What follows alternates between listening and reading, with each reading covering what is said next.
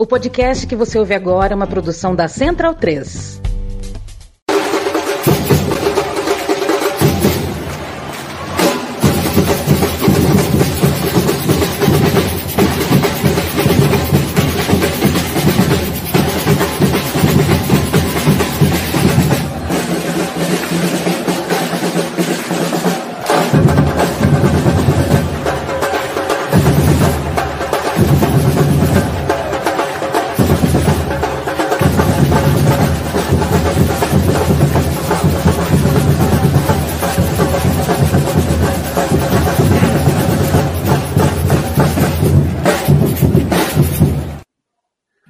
Salve, amigo da bancada, seja muito bem-vindo ao seu podcast e canal em defesa das culturas torcedora, dos clubes dos estádios. Eu sou Irlan Simões, hoje é 2 de maio.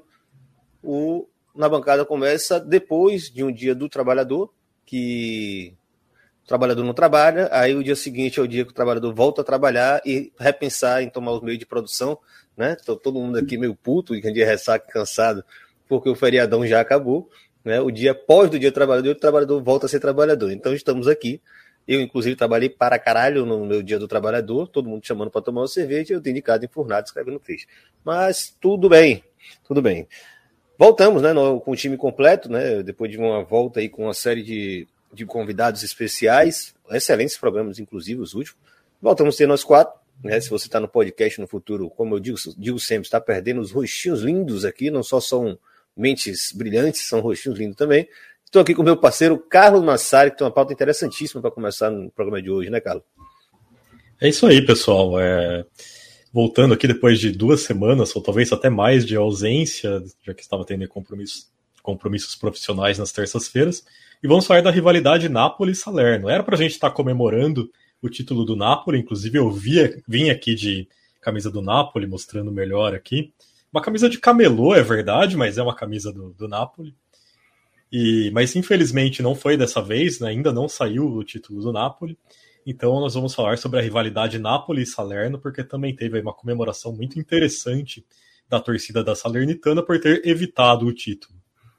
A galera já chegou brincando bem hoje, né? Em Brasília, 20 horas, e o outro dizendo que tinha, que tinha que ser a semana do trabalhador, não apenas o dia do trabalhador. Aí tá beleza. Quem tem outra pauta maneiríssima hoje, que eu acho que coube muito bem, foi o Luiz Fernando Filho. Diga aí, velho, o que, que você vai falar hoje? Então, meus amigos, a gente tem o caso de uma motosserra invadindo um estádio nas quartas de final dos campeões africanos. Mas eu prometo que a gente vai explicar qual o contexto dessa motosserra, se é que existe alguma justificativa muito plausível para isso. Mas a gente vai falar sobre cultura de torcida, sobre Liga dos Campeões Africana também, meio a isso. É, a última pauta que vai trazer sou eu, mas estou aqui também com o Aurélio Araújo. Se o Aurélio quiser falar da pauta, ou dar uma boa noite para a galera aí, eu digo qual é a pauta que encerra o programa de hoje. Não, você já vai ter a fala principal aí sobre a pauta, então eu vou apresentar, por que não? É, bom, boa noite a todos aí. Brasília, 20 horas, né? Já são 23 aqui no meu, no meu relógio. É, 24 agora. Mas vamos, a última pauta vai ser aí sobre a discussão de, um, de uma possível criação aí de um teto salarial, né? Na, na, uma proposta aí do presidente da, da UEFA, Alexander Seferin, Seferin, né? É, e, e, enfim, na verdade, o texto que o Irlan, nosso amigo Irlan, escreveu sobre o assunto é bem interessante e bem capaz que nunca saia do papel pelas questões jurídicas que envolvem, mas é uma discussão interessante. É, o texto, na verdade, vai sair amanhã, né, no GE, era para sair hoje, mas teve um contratempo lá, o editor, e... Mas, enfim, Putz, furei, sair... furei o GE, velho, foi mal, hein? na verdade, isso passou para ter acesso aos dados mesmo da, da discussão. Bom, é, vamos lá, vamos, vamos, começar a nossa conversa aqui. O primeiro tema é Salerno odeia Nápoles. Exatamente quem vai explicar é nosso querido Carlos Massari. Deixa eu dar o, o break aqui para a gente começar.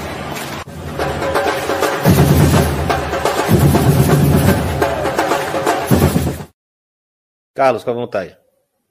Pois é, Napoli não é campeão italiano, como sabemos aí desde a era Maradona, né? A última vez que o Napoli conquistou um Scudetto foi ainda com Maradona jogando pela equipe, e poderia já ter conquistado com sete rodadas de antecedência o seu primeiro título pós-Maradona nesse final de semana. Depois aí da derrota da, da Lazio para Inter de Milão, bastava vencer em casa a Salernitana, um time pequeno, né, que está aí apenas há dois anos na Série A. É, era só vencer em casa a Salernitana para já conquistar esse título com essa antecedência enorme. Porém, a Salernitana, vale a gente dizer, é o único outro time da campanha, que é como se fossem ali um estado italiano. Né? Eles não chamam de estado, mas é como se fosse um estado aqui para gente. É o único outro time da campanha, que fica bem ao sul da Itália, é, na primeira divisão. E uh, existe então uma rivalidade relativamente grande entre as cidades, uma rivalidade histórica entre Nápoles e Salerno. E existe uma rivalidade não tão grande é, até pouco tempo atrás, mas que foi crescendo nos últimos tempos entre as torcidas do Napoli e da Salernitana. A Salernitana, inclusive dirigida pelo Paulo Souza, né? A gente viu muitos flamenguistas aí fazendo a, a piada, né? Eles que cornetaram tanto o Paulo Souza na passagem recente pelo Flamengo, é, fazendo várias piadas aí sobre o Paulo Souza impedindo o título do Napoli. Mas a Salernitana conseguiu cometer o crime ali, marcou um golaço no, no finalzinho do jogo. O Napoli vencia por 1 a 0 ia levando o título com antecedência. A Salernitana conseguiu é, empatar o jogo e adiar essa festa do Napoli, que assim, o Napoli vai ser campeão, faltam seis soldados, ele precisa aí de, de coisa de um ponto né, para ser campeão. Então vai ser campeão, vai acontecer. Inclusive, vou aqui até fazer o jabá que no momento em que que for sacramentado esse título do Napoli, sairá o podcast Copa Além da Copa contando a história tanto da cidade quanto do clube do Napoli. Então, Eles ganharam, ganharam um tempinho para edição aí, porra. Exatamente. Na verdade, não, não vou mentir, não vou dizer que, que fiquei triste com a Salernitana ter, ter adiado a festa, porque deu tempo pra gente. E eu também é, passei meu dia do trabalhador trabalhando, então a situação seria ainda pior. Mas enfim, vamos fazer aqui a nossa recapitulação histórica, né? A gente vai então contar por que é que existe essa rivalidade entre Nápoles e Salerno. Bom, Nápoles era uma cidade muito prestigiada na, na antiguidade, né? E era uma cidade ali, uma das principais cidades da, da Europa por um longo tempo. Ela fez parte do Reino das Duas Sicílias, né? Foi capital do Reino das Duas Sicílias. E Salerno também é uma cidade de, de, relativo prestígio, uma cidade bastante antiga. Salerno tem, por exemplo, que a gente pode, como que a gente pode citar como destaque, a primeira faculdade de medicina da, da Europa, né? Então também é uma cidade que, que não é coisa ali é, pequena, histórica, não. É uma cidade de, de respeito. E essas cidades são separadas por 50 quilômetros uma da outra. É natural aí que já, já tenha uma certa rivalidade por causa disso. Mas no, no momento da reunificação italiana, Nápoles era a capital do Reino das Duas Sicílias.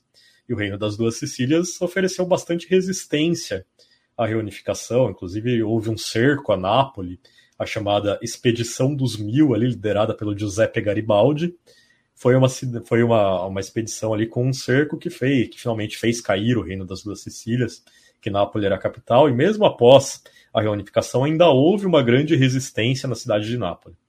Enquanto isso, Salerno era uma cidade a favor da unificação.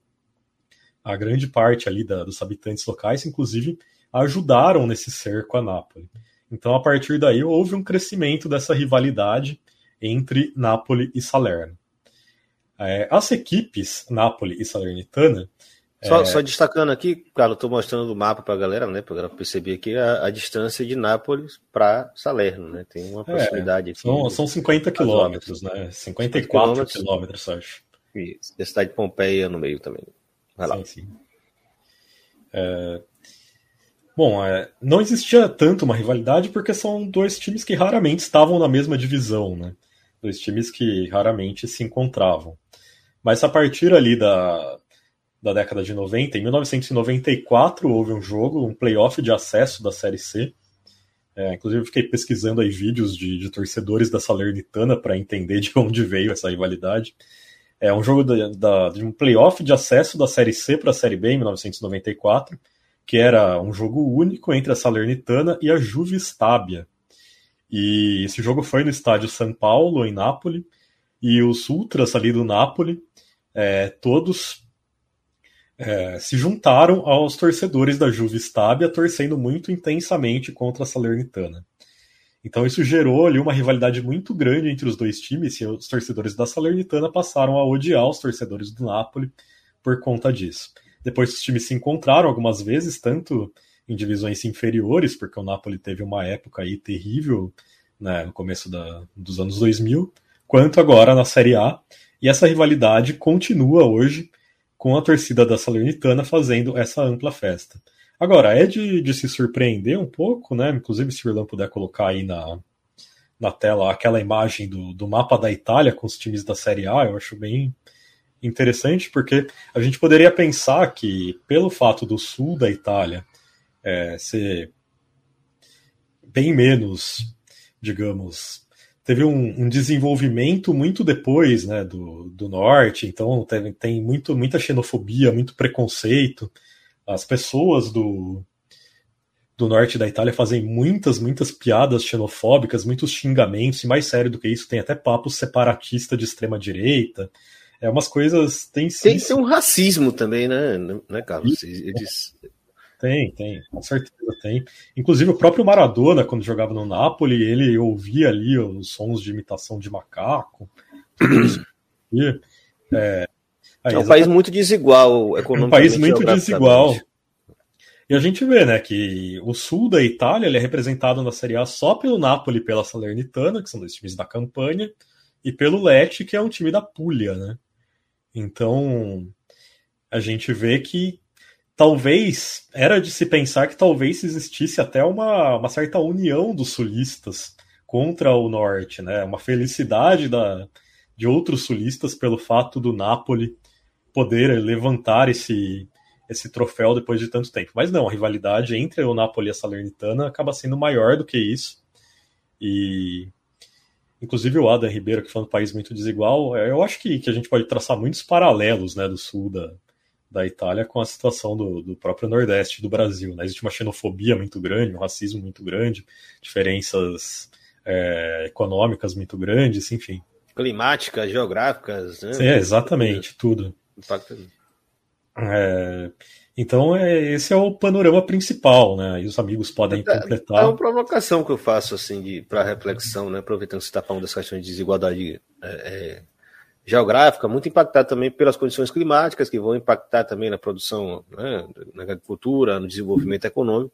É, e na Espanha, curiosamente, isso, assim, claro, tem, né? Você tem ali a Catalunha como um centro muito rico, mas Madrid está exatamente rodeada dessa região que seria essa, essa, região mais árida do país, que de alguma forma seria relacionada ao sul da Itália em termos geográficos, né? Enfim, acho meio curioso como na Espanha o desenvolvimento acabou sendo mais, mais difuso, claro também. Mas na Espanha regiões. existe uma certa xenofobia assim contra a região da Andaluzia, né?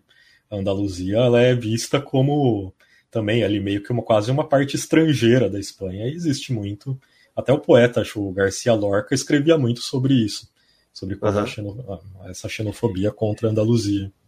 é, todo país né? vai Também ter uma. Exato, é ali, ali onde, onde você teve uma presença moura bastante forte, né? Todo país vai ter uma região onde tem esse tipo de coisa. É, na Espanha também, é, também se, se debocha do, do sotaque, né, da Andaluzia e das Ilhas Canárias, né? Me lembro de, de, que teve um caso na Espanha, isso, não sei se foi anos 2000, final dos anos 90, em que uma marca de achocolatado fez uma, uma propaganda, que loucura, né? É, com um menino das Ilhas Canárias, falando ali o espanhol, né? Canário, e o menino virou alvo de ódio, assim, deboche e tudo. Isso pré-redes sociais, né? imagina se fosse atualmente. É, eu não sei se o, o, Carlos aí terminou a, a, introdução dele, só queria fazer alguns pequenos complementos, assim, né? É, Primeiro que acho que a gente estava no afã, né, de, de ver o título do, do Napoli, porque a história do Napoli ser o time que desafia a Ordem do Norte aí, né, na, no futebol italiano é um negócio muito legal, mas acho que, de certa forma, não sei se nós, a imprensa mundial, enfim, acho que todo mundo que acompanha essa história aí é, se esqueceu um pouco do, do adversário que tem do outro lado, né?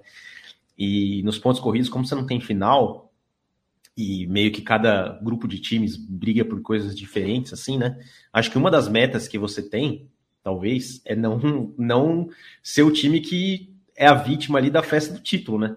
Acho que para o torcedor isso já é um incentivo a mais, ainda mais no caso da Salernitana, que é um time mais modesto que o Napoli, né? É, inclusive, por exemplo, aqui no, no Brasil, eu me lembro de um amigo palmeirense, o Palmeiras em 2011 e 2012 ele fez o jogo do, do, título, né, digamos assim, dos campeões. Em 2011 do Corinthians, na, na, última rodada, era aquelas rodadas que tinha todos os clássicos na última rodada, né? E depois em 2012 contra o Fluminense, né? O Fluminense foi campeão em cima do Palmeiras jogando no interior de São Paulo. Não vou lembrar em que cidade foi. É, enfim, então a Salernitana tinha essa, essa, essa motivação, e não só isso, né? Tinha essa, essa questão é, de rivalidade regional, como o Carlos já falou. Na Itália você tem esse, esse termo é, que é bastante usado por lá, que é o tal do cam campanilismo, né? Que apesar da gente estar tá falando da região da Campânia, não tem nada a ver com a região da Campânia especificamente, mas sim com o campanile, que é tipo a torre do sino de cada cidade, né? É, diz que, apesar de não ter nada a ver com a campanha, essa história começou na campanha, né? O uso do termo campanilismo, basicamente por duas cidades ali que eram vizinhas, e uma cidade construiu uma torre do, do sino com um relógio é, de costas para outra cidade, meio que para dizer assim, se vocês quiserem ver a hora aí, vocês construam a própria torre, tá ligado? Então com, começa assim. Aqui talvez a gente pudesse é, adequar, né, para falar de bairrismo, sei lá, regionalismo, qualquer coisa assim. É, mas claro que em cada país isso tem as suas, as suas características próprias, né?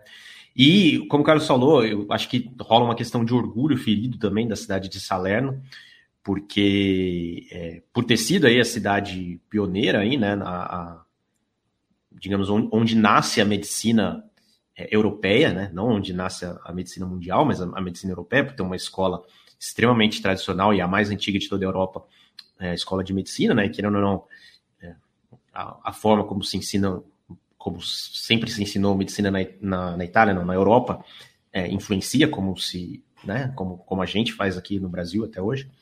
É, então é o berço disso em Salerno. E em Salerno a gente teve também a Salerno chegou a ser muito brevemente, é claro, a capital da Itália, né?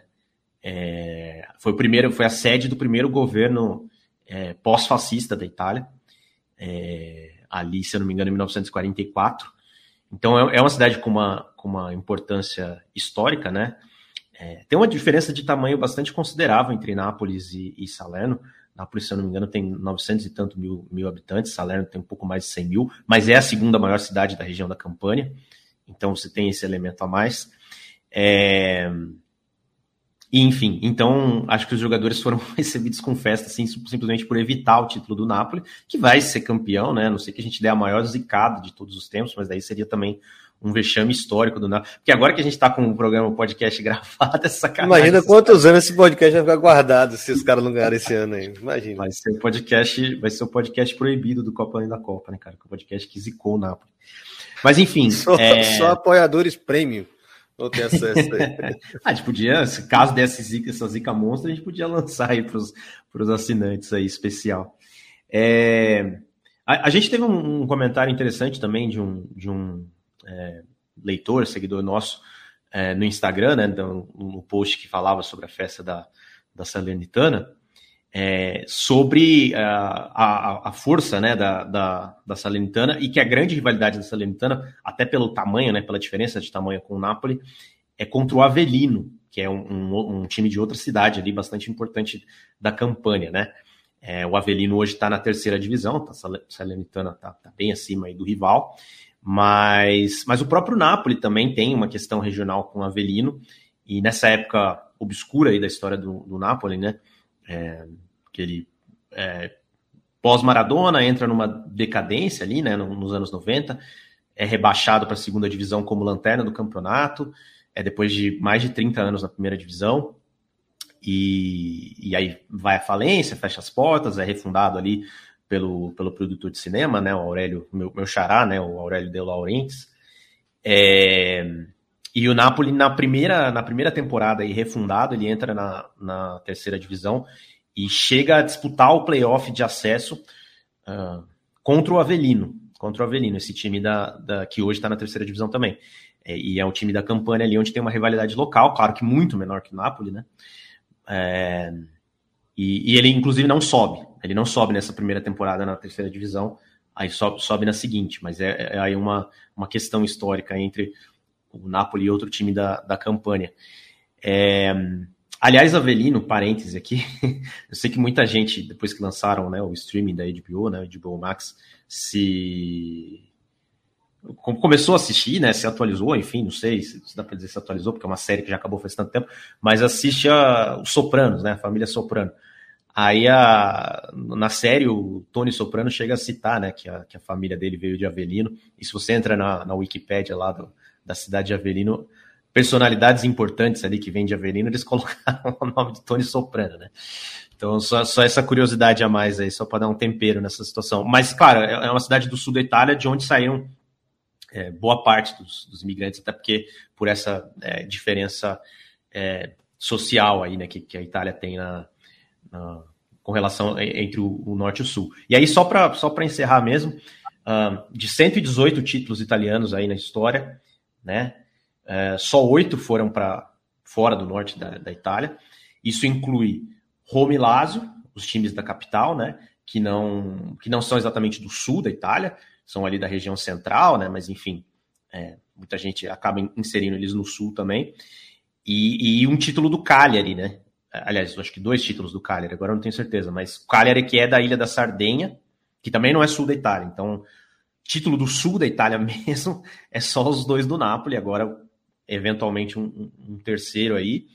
É, e o Cagliari, aliás, que tem um, uma torcida bem racista aí, né? O contrário, aliás, da Salernitana, que justamente por ter essa história de ter sido a capital, a primeira capital pós-fascismo e tal, tem uma torcida antifascista bem atuante aí. É, enfim, um, um, apanhado geral aí na situação. É, eu queria fazer alguns comentários aqui que eu acho interessante, porque estava é, dado né, que, a, que Nápoles ia ser campeão, e calha de ser exatamente esse encontro, esse confronto, não só regional, né? Porque a gente está falando não só de clubes do Sul, mas clubes, como vocês explicaram muito bem, é, de cidades vizinhas, com esse contexto de campanhilismo que a Aurélia explicou muito bem, que é, é uma categoria sociológica, né? Que vai tratar sobre tudo sobre a Itália, os caras colocam o campanhilismo como um fenômeno social muito próprio da sociocultural muito próprio da Itália.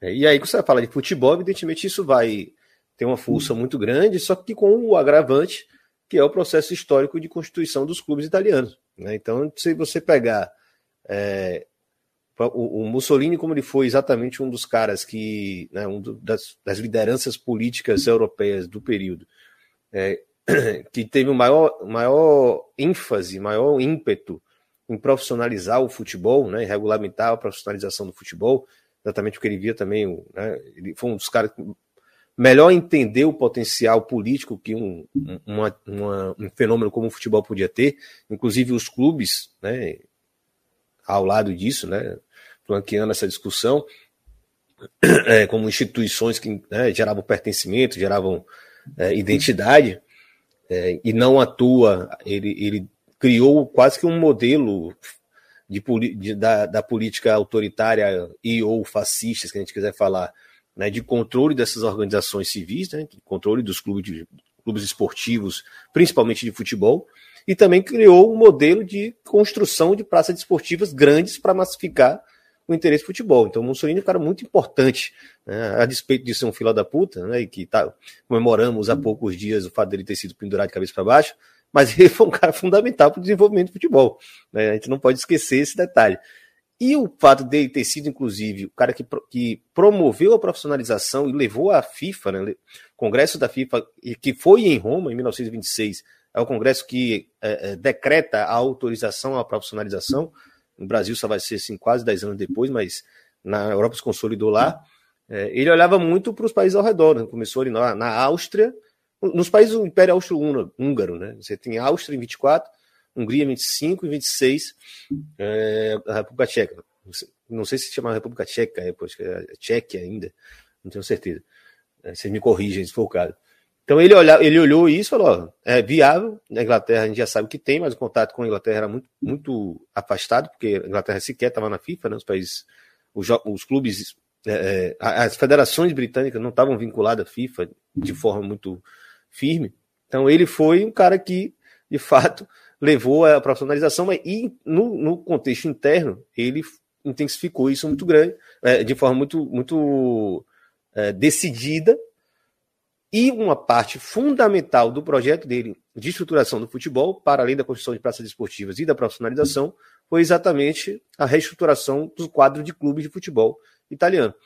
Então ele vai pegar ali no sul, ele já, já entendia que se ele não, não, não interferisse nisso, essa desigualdade, ela ia se dar desde o princípio, né, com os clubes do norte muito mais ricos, com esse, esse aporte dos industriais, e o clube do sul extremamente rurais, né, de cidades bem menores, né, com, com a economia muito mais agrária e, e, e, empobrecida, a ideia dele foi o seguinte: não, vamos fundir os clubes que existem nessa mesma cidade e usufruir desse, desse sentimento do campanilismo, dessa, desse que seria o bairrismo local, né, mas essa, esse orgulho da cidade própria, não necessariamente da região, para que ele potencialize um único clube local. Então, assim, é, se você vai ter muitas cidades que só tem um clube local, esse fenômeno eu acho que só tem mais, muito parecido na França. Não consigo ver em outros, outros lugares assim que seja tão, tão forte como na Itália, né? Você tem uma cidade e um clube, né? Como é o caso do sul da Itália. Então, o Napoli, evidentemente, se beneficia muito disso, né? Dessa, dessa configuração. Ele não tem um rival dentro da cidade ele tem rivais bem menores na região como um todo, né? Então, ao longo do, das décadas, isso vai favorecer muito.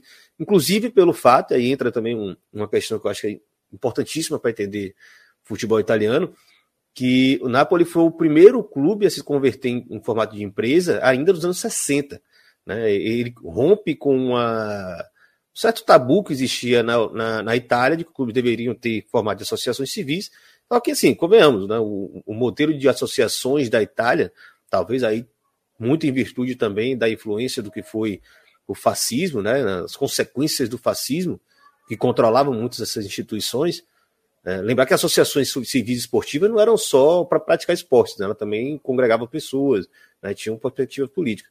É, o controle dessas associações é, é, de certa forma, fez que elas fossem muito restritas. Então, quando o futebol começa a se estruturar pós-fascismo, pós-segunda guerra mundial, é, já era com aquele modelo de um mecenas, de um patrono, né, de um benfeitor da cidade, da indústria da cidade. E a gente vai saber que é o caso que acontecia com Juventus desde de lá, de, de Priscas Eras e etc. Então, o Napoli foi o clube que nos anos 60 ainda se transformou em empresa, e a Itália só vai obrigar os clubes a virarem empresa em 1981, né, muito depois. Então, o Napoli, de certa forma, já se constitui como essa força local que atraía esses interesses econômicos e políticos do sul da Itália para gerar essa ideia de clube com, com, representação do sul. E aí eu achei muito legal o fato da Salernitana ter criado essa, esse fato histórico, né? Infelizmente prejudicando aí o planejamento do nosso amigo Copa Além da Copa, porque mostra que, assim, claro que existe uma questão regional, mas é uma, é uma forçação de barra achar que todo o sul da Itália está feliz com o título do Napoli. Existem outros clubes lotados que odeiam, inclusive, o fato dele ser hegemonicamente o clube do sul da Itália, né? Então, assim, achei muito legal para a Salernitana tá lá comemorando o fato de ter prejudicado o Napoli, que não vai comemorar o título no estádio grandão que eles têm na cidade, no estádio Diego Maradona. Enfim, é a provocação. Fica à vontade, fala aí. Inclusive o, Avelino que o que o Aurélio falou, até a década de 80, começando os 2000, até a década do final 90, década de 90, digamos assim, era o principal rival do Napoli, né? Até tem uma entrevista, acho que lá na década de 80, por aí, do Maradona dizendo, né, que o grande rival do Avelino, do Napoli na época era o Avelino, etc, etc, né? Agora surge o Salernitana, curioso, né? O Salernitana, ele é um clube com menos poder financeiro, mas se a gente for ver o elenco do Salernitana, não é um elenco tão ruim, não, tá? Pelo menos para essas últimas temporadas, né? Tá tendo um investimento bem forte ali para um clube do Sul, né? É, mais, com menos vantagem econômica que os maiores clubes, até com o próprio Napoli também, comparar assim. E gol do Boledia, né? Campeão africano, titular da seleção de Senegal, né? É, faz dupla de ataque com o Sadio Mané, fez aquele golaço lá e, e calou o estádio. Mas, cara, todo o, o pré-jogo, né? Aquelas imagens. É, é, curioso, né? A transmissão do jogo no, do Napoli, tanto a italiana quanto a brasileira, mas principalmente a italiana, vamos colocar a italiana, estava focando mais no que estava fora do, do, do, estádio do que dentro, né? Porque a torcida, aquele mar azul. Cara, foi um pecado. Foi, foi literalmente um pecado o Napoli não ter conquistado aquele título. Aí a ideia que fica, se eu não me engano, falta um ponto, né, para o Napoli passar ser campeão, Discordâncias dentro daqui da equipe. Discordância entre os brothers. Achei massa pra caralho que não tenha sido. Né? Pra gente falar isso aqui, inclusive a história aqui tá fantástica, né? Da forma que a gente tá conseguindo trazer aqui. Né? É, é, e aí... você concluiu, Luiz? É, vai lá, fica à vontade. Concluir, não, concluir, só ia falar que vai ficar para aquela recepção no final do próximo final de semana, né? O que pode nos dar uma futura pauta aí sobre Maradona. Não quero falar, mas enfim, vai nos ajudar, querendo ou não. Mas foi uma pena, de fato, não, por não ter conseguido conquistar o título. Só uma eu, coisa que fosse... a gente tem a, a grande possibilidade de ter aquela coisa anticlimática, né? Que acontece em alguns campeonatos de pontos corridos, que é o time ser campeão sem estar em campo, né? Sem estar em campo. Na quarta-feira é. tem Lazio e Sassuolo, e se a Lazio não vencer o jogo, o Napoli é campeão sem estar em campo. Jogo amanhã, se fosse, Se eu né? fosse o, o, o Xará de Aurélio aí, eu fazia os caras perderem o jogo fora de casa para ganhar lá no estádio Diego Maradona, sem dúvidas. É, teve vários comentários legais aqui, é, mas eu quero destacar o de Rafael, né? Que foi o único que, que favoritei no fim das contas. É, que é uma coisa interessante nessa temporada é que as três primeiras divisões estão sendo lideradas por times do Sul. Napoli, Frosinone, nunca tinha ouvido falar, e Catanzaro, também nunca tinha ouvido falar. Enfim, os caras que Frosinone é de Fábio Grupo, é. Aquele caneleiro lá. Mas dizem que é bom técnico. Ah, é? Eu, é, só... eu ia mandar um abraço aí para a torcida do Frosinone, porque eu também nunca tinha ouvido falar, até tentar uma, uma temporada aleatória ali no, no FM, né, no Futebol Manager, na Itália, onde, tipo, sortearam lá um time ruim para mim e foi o Frosinone. Então, fiz, fiz um, já fiz grandes é, campeonatos é, virtuais é, aqui Frosinone. Só um dado também que eu esqueci de falar na, naquela minha longa fala lá, foi o seguinte, tanto Napoli quanto Salernitana são clubes fênix, né, já são clubes refundados caso italiano é muito comum, né? Você tem 60 casos de clubes que fecham as portas, inclusive com leis para facilitar esse processo, tornar menos burocrático. E aí alguém vai lá, cria um novo time e meio que tenta convencer a, a opinião pública de que esse time vai é, representar a história, né, o legado histórico daquele clube que faliu. É, um caso, é, é, uma, é um, uma característica bem italiana. Então não tem aparecido na Espanha porque eles criaram um mecanismo para evitar que os clubes fechassem as portas. Mas eu gosto de sacanear que não é o mesmo Napoli. Né? O Napoli em Maradona já fechou as portas, é o vai de tiração. É, Henrique falou que né, confia nos negros esmeraldinos, camisa mais linda do futebol italiano. Quem discordar está errado. Quem seria os negros, negros esmeraldinos? O Frosinone, é? É o Sassuolo, né? Que vai jogar contra Sassuolo. a Ah, tá, por causa do, da, da Lazio lá. Né? Beleza, fechamos esse primeiro bloco. Tem um outro agora, interessantíssimo, que Luiz Fernando foi atrás das, do, das, dos detalhes, que isso aí eu fiquei realmente curioso. Como uma motosserra foi parar num estádio de futebol. Seja sócio do Clube na Bancada. Acesse www.padrim.com.br barra na bancada e saiba como colaborar com o nosso trabalho. Luiz Fernando, todo seu. Então, meus amigos e amigas, quem está nos escutando no podcast, quem está nos, quem tá nos assistindo agora, né? A gente foi pauta, inclusive, até dar aquela indicação, né? Para quem não assistiu a última live, né? O Tarra veio aqui, torcedor do Rádio Casablanca, deu uma aula, né? Sobre cultura da arquibancada, sobre Marrocos no geral, né? A gente falou sobre futebol feminino aula, também no Aula, aula, aula, aula. Aula mesmo. Aula. Magnífico, cara. E aí, quem não ouviu o último podcast, quem está ouvindo agora o podcast né, na Central 3, ouça o último podcast, porque é o seguinte, a gente, né, teve os jogos, teve os jogos de volta das quartas de final da Liga dos Campeões Africana, né, o torneio de clubes mais importante da África. E aí é o seguinte, a gente teve o jogo entre Esperance da Tunísia. O Esperance da Tunísia é o clube com mais finais continentais, né? É, e jogou contra o Kabyle, que é um time do norte da Argélia, que tem uma torcida e uma história bem interessante, o time do Kabyle, ao norte da, da Argélia. O primeiro jogo foi, se não me engano, 1x0 para o Esperance na, na Argélia, e aí teve o jogo de volta. Até então, tudo certo, né? Ah, jogo pegado, duas torcidas aí uh, que tem uma importância e tem um fanatismo bem forte de viajar para fora, inclusive. Então, a torcida do Kabyle, que eu vou, vou tentar citar aqui um exemplo. Se vocês forem olhar o, o, o uniforme do, do Kabyle, parece uma espécie de Mirassol do, da Argélia, tá? Só que, claro, o Kabyle é maior que o Mirassol, com todo respeito ao Mirassol, que é um gigante, é um gigante Mirassol, mas o Kabyle é gigantesco também. Uh, e aí, cara, tá, tava rolando lá o primeiro tá tempo. Né, Você tá querendo fazer mais com quem, sinceramente? Quem tá se não, é que o Mirassol, não, é que é, é muito parecido com o do Mirassol. Se vocês veem aí, Kabyle é muito parecido com o uniforme do Mirassol. Aqui o, o, o... E é um uniforme que quase não existe entre os maiores clubes do continente africano, um uniforme amarelo, assim, é um uniforme bem específico dentro do contexto africano. Enfim, aí tava lá, aconteceu o primeiro tempo, etc, a torcida do, do Esperance, né, dando aquele gás, e aí, no intervalo do primeiro tempo para o segundo tempo, surge uma grande briga, tá? No caso, segundo as autoridades, o, a equipe, os torcedores organizados do Esperance não gostaram muito, digamos assim, da festa que o Kabila estava fazendo, estava mostrando os tifos lá, né? Aqueles mosaicos, etc. também. Inclusive, depois tem que citar o Ida Casablanca, o show que o Ida Casablanca deu, tem dado nessa Liga dos Campeões africana quando o assunto é torcidas. E aí é, plantou-se uma briga ali. Claro que eles tentaram, no caso dos torcedores de Esperança, tentaram invadir a ala dos torcedores do Kabyle. E como, como é que a gente vai invadir um, um como é que eu vou dizer, grades? A soco não vai ter como. Empurrando não vai ter como. Então surgiu uma motosserra. Mas aí vocês perguntaram aonde que surgiu essa motosserra, cara? E descobriram depois que uh, alguns torcedores invadiram lá uma espécie de depósito no estádio, pegaram várias coisas assim para atacar mesmo, etc.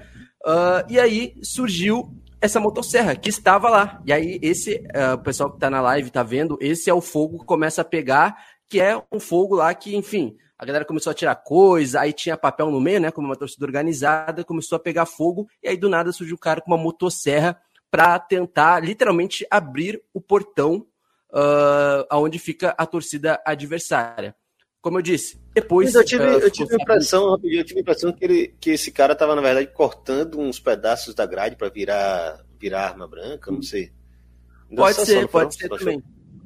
Pode ser. Tem uma parte do portão caído ali, Dá para ver que eles estão tentando ameaçar os torcedores da, organizados da, da Argélia. E aí a gente vai entrar dentro de um contexto que é de torcidas do, do não só do norte africano, mas aqui a gente está colocando né, mais norte africano, até porque tem uma, uma dominância, digamos assim, do norte africano no torneio mais importante da África.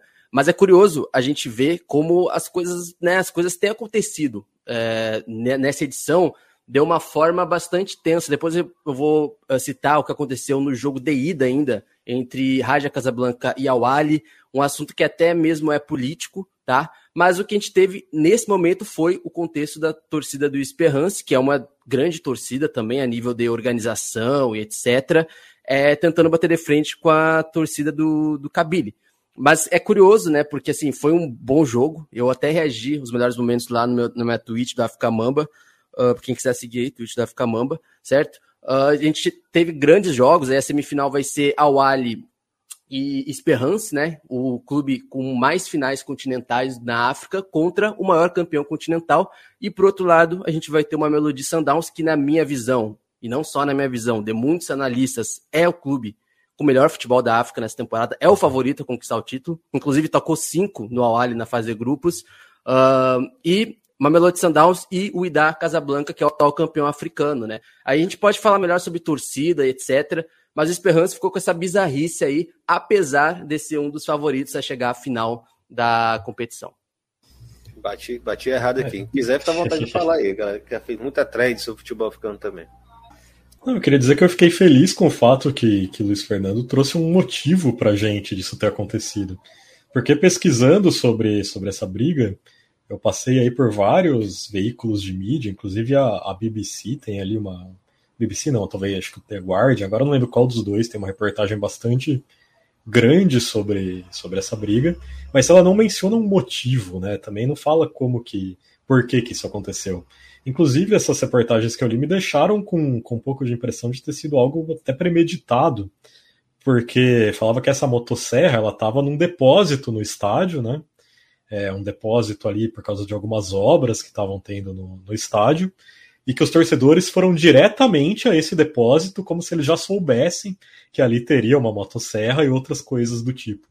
Então fiquei com a impressão de ter sido algo premeditado e isso me fez até pensar se, se essa briga não teria acontecido por causa da situação social da Tunísia, né, que a gente sabe que, que vive um momento bastante complicado ali também, que a gente tem o, o presidente lá que deu um alto golpe, né, que, que aumentou muito o poder dele, isso levou a vários protestos, a um caos social também na Tunísia. Então, fiquei pensando se, se esse não seria o motivo, já que nenhuma matéria trazia. Mas o nosso grande Luiz Fernando trouxe para a gente o motivo é, e falou que de fato houve aí animosidade com a torcida do, do Kabyle. Né?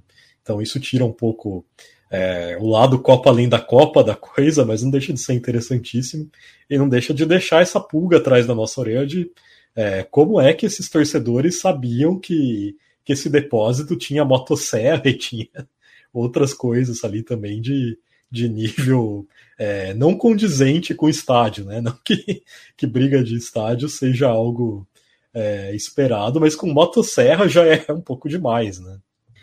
Não, e, na verdade essa situação, eu li a mesma coisa que o Carlos, né? Essa informação aí sobre, sobre é, alguns materiais que teriam sido deixados ali. É, me lembrou até aquela briga extremamente famosa de, entre as torcidas de Palmeiras e São Paulo. É, não foi numa Copa São Paulo, né? Foi algum torneio menor também de juniores nos anos 90, né? Onde, Nossa, onde se Supercopa, usou... Supercopa dos campeões da Copa São Paulo. O Palmeiras nem era campeão Isso. na época e foi tipo, convidado para esse campeonato. é, não, foi um, né, uma, uma, acho que é uma das brigas de torcida mais famosas aí da história do Brasil, ganhou uma grande repercussão na, na imprensa na, na, época e teve a morte de um torcedor, né? E que, e que foi disputada é, o jogo foi disputado no Pacaembu em reforma, né? E aí você tinha muito material ali de, de, de pau e de pedra. Então, é, essa situação, né? O fato de ter uma motosserra ali no, depósito ali do estádio me, me, lembrou bastante isso. O Esperance de Tunis, ele é um, é um time é, bastante dando continuidade até de certa forma com, com, o podcast que a gente, a live que a gente fez na semana passada com o Tarra, né?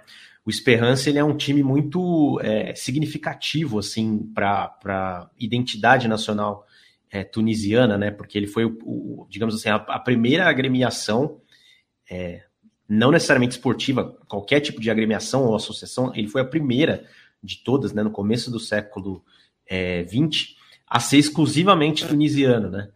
É, você não tinha um partido nacionalista tunisiano, você não tinha um sindicato que pudesse ser comandado por um tunisiano. É, e, e, obviamente, o clube ele começa na clandestinidade, né?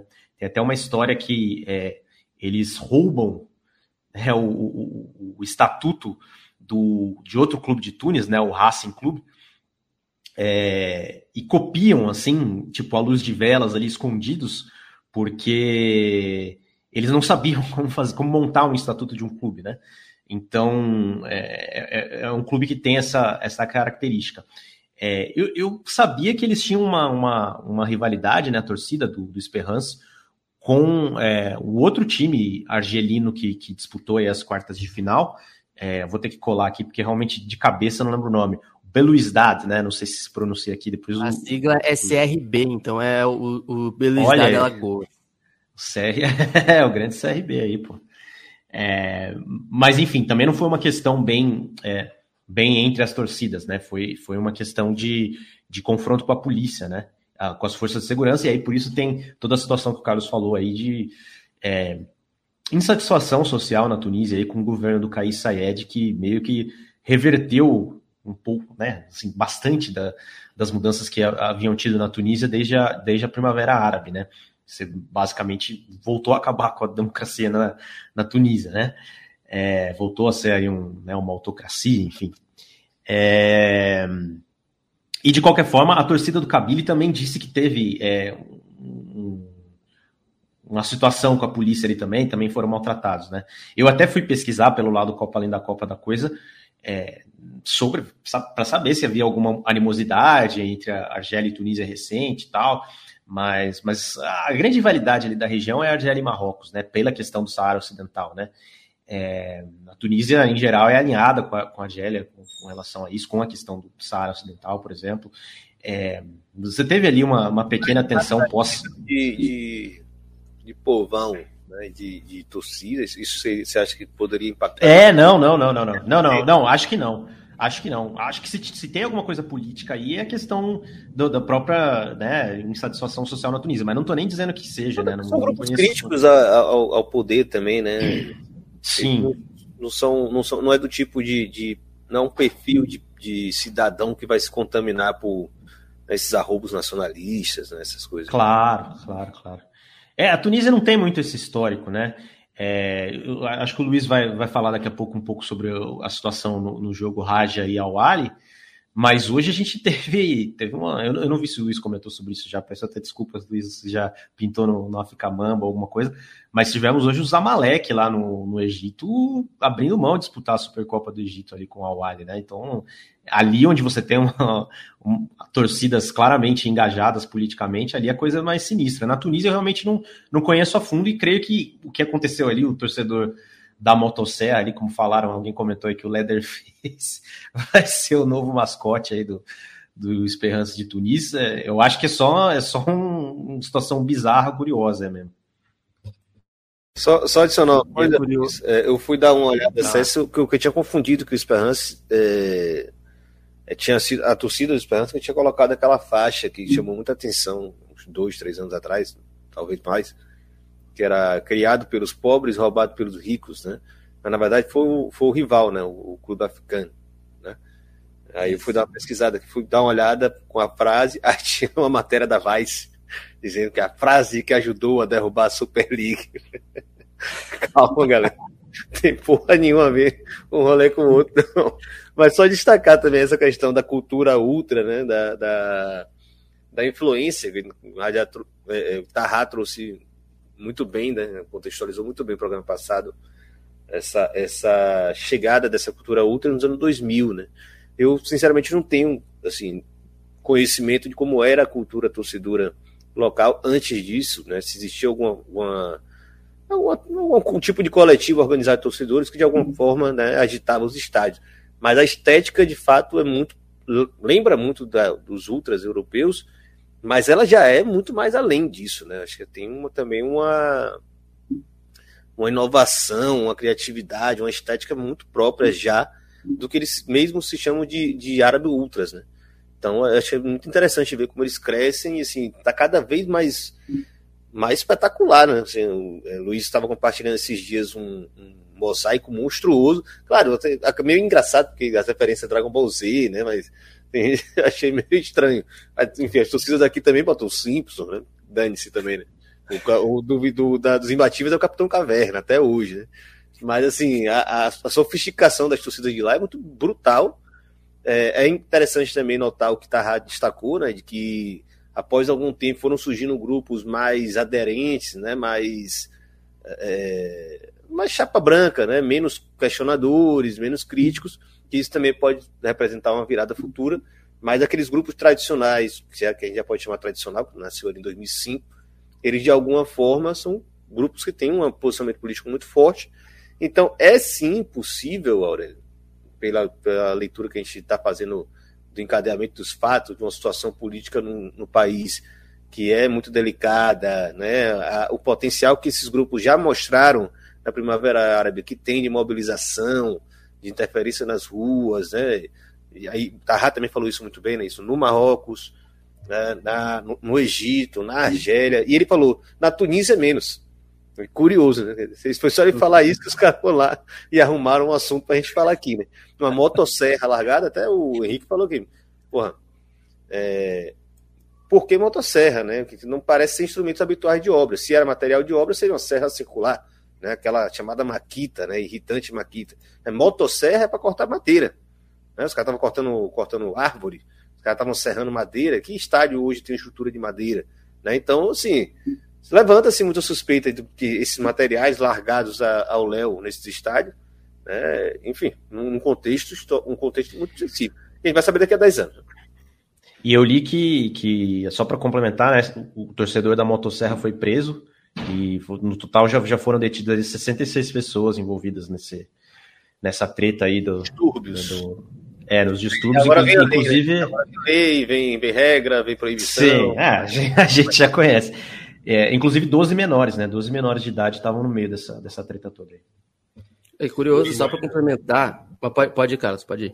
Eu já, já vou deixar você falar aí, Luiz, porque imagino que você tenha muito a falar sobre os outros jogos também. Só queria complementar que o Esperance pode acabar, inclusive, sendo bastante prejudicado nessa reta final, né? Porque é de se imaginar que tenha punições aí, talvez até de mando de campo, né? coisas do tipo, então é possível que a gente tenha o time tendo que jogar fora de seus domínios ou alguma coisa do tipo aí. A gente não sabe o que, que, que essa briga vai causar em questões mais práticas dentro do futebol. É, só isso mesmo, deixar você à vontade aí para falar todos, de todos os outros jogos da chave e tudo mais que você quiser complementar. Ah, é curioso, né? Porque assim, a gente, eu tenho visto uh, do ano passado para cá, eu tenho visto muitos jogos do Campeonato Marroquino, principalmente, né? E, assim, uh, lá a punição tá rolando solta, tá? As torcidas mesmo. Tanto é que até outro dia, eu acho que teve, não sei se foi o último ou penúltimo clássico entre Raja e Idá, foi penúltimo, acho Uh, ou um jogo do Idá Casablanca, alguns jogos a torcida do Idá Casablanca estava punida. Depois do Raja Casablanca também foi punida. Teve estádio vazio mesmo, sem torcida. Uh, e aí, o que eu vou falar sobre a questão do Raja e do, e do Awali, né? O Awali acabou é, indo para a semifinal, mais uma semifinal. O Awali é um, é um. Cara, o Awali é um fenômeno da natureza, tá? Porque o Awali não jogou absolutamente nada na fase de grupos. Ficou perto de ser eliminado e graças ao fato do Mamelody Sundowns não entregar o jogo contra o Al Hilal do Sudão. Uh, o Al Ali acabou se classificando para a próxima fase e deixou chegar, aí agora aguenta, meu amigo. Mas, enfim, esse é um outro papo para depois. Mas o que surgiu foi uma notícia, aproveitando esse gancho.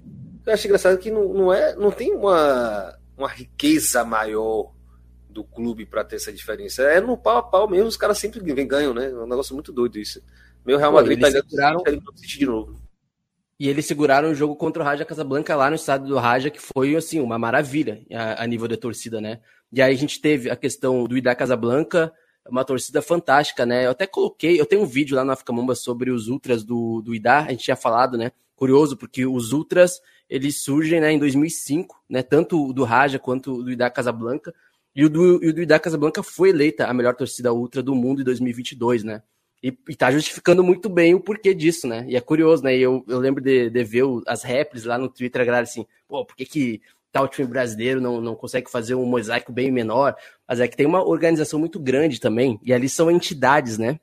torcidas do Rádio Casablanca, do Idá Casablanca, é, é uma organização social mesmo. Não que as torcidas aqui não sejam, evidentemente que são, mas assim, tem a questão, tem toda uma organização ali dos sócios, é de vender adesivo, essas coisas bem assim específicas mesmo, entendeu? Tem uma, um tipo de organização ali de trabalho de base nas torcidas do Marrocos que justificam o que a gente vê depois nos estádios, tanto do Raja Casablanca, tanto aqueles tifos lá ou os mosaicos do Ida Casablanca.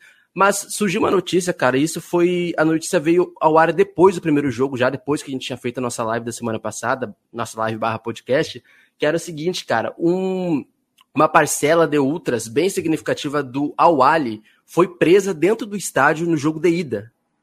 E aí eu fui pesquisar quem são esses ultras, por que, que foram presos, porque assim, o Egito é um, tem, tem um governo, é um regime atualmente do Al-Sisi que é bem repressivo em relação a questões de direitos à, à liberdade da imprensa, à liberdade de opinião. O Egito, por exemplo, vou só dar uma contextualizada, tá? O Egito tem pelo menos 60 mil presos do sistema carcerário que são presos políticos. 60 mil, tá? Então essa coisa ah, do extremismo, etc., dependendo de qual governo, ah, fez qualquer coisa ali, tá, beleza, é, é extremista, vai preso lá, fica lá até, fica não sei quantos anos, até ser julgado e etc. Acontece muito isso. 60 mil presos políticos no Egito hoje, em 2023.